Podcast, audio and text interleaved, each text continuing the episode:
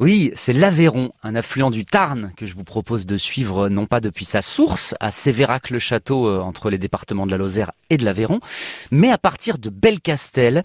Ça, c'est entre Rodez et Villefranche de Rouergue. Belcastel, c'est une commune classée plus beau village de France et vous pourrez y profiter du château, des maisons typiques en vieille pierre et des sentiers qui longent l'Aveyron. Laissez-vous flotter jusque Villefranche de Rouergue, au sens figuré bien entendu, ce n'est pas la porte à côté non plus.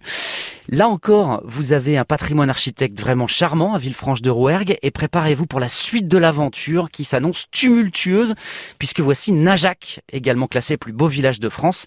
Najac et sa forteresse royale plantée fièrement sur une butte en surplomb de la rivière. C'est là que commencent les gorges de l'Aveyron. La rivière a, semble-t-il, tranché les montagnes pour mieux tracer son sillon entre deux falaises.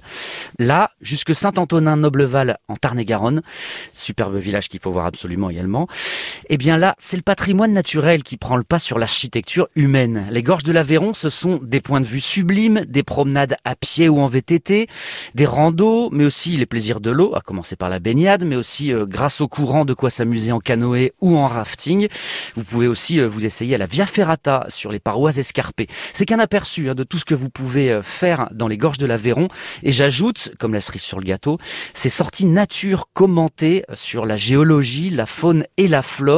Citons notamment une sortie cigale ou une autre au cirque de Nibouzou. Ces sorties sont proposées par l'association L'Opli Bleu, H-O-P-L-I-E, Opli Bleu que vous retrouvez sur Internet grâce à votre moteur de recherche ou par l'intermédiaire de l'Office de tourisme de Saint-Antonin-Nobleval.